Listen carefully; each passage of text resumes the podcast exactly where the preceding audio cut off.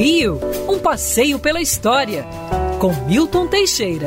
Amigo ouvinte, no dia 7 de dezembro de 1975, falecia o jornalista e escritor e senador Plínio Salgado.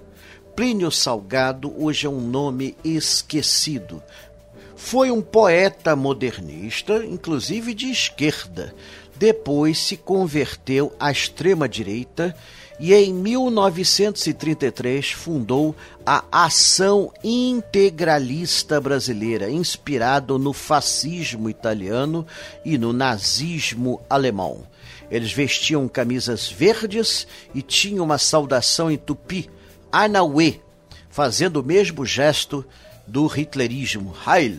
Né? Anauê quer dizer você é meu parente propunham endireitar o Brasil no seu própria maneira de dizer, propunham uma expulsão de imigrantes, uma valorização do que era nosso, é, diminuição de envio de verbas aos povos estrangeiros, a limitação da ação dos trustes estrangeiros no Brasil.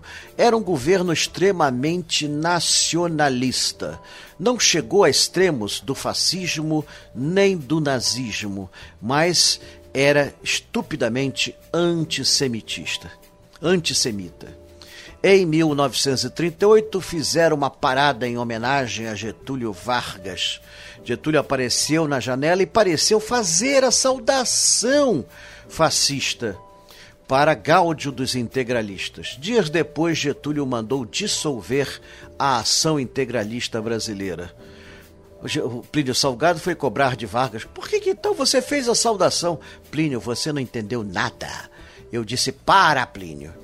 Posteriormente, depois de uma rebelião integralista, ele foi preso, passou alguns anos na cadeia, sendo solto em 45, onde retomou a carreira política. O integralismo morreu. Hoje faz parte do passado do Brasil. Uma época estranha onde parecia que o mundo havia enlouquecido. Quer ouvir essa coluna novamente? É só procurar nas plataformas de streaming de áudio. Conheça mais dos podcasts da Band News FM Rio.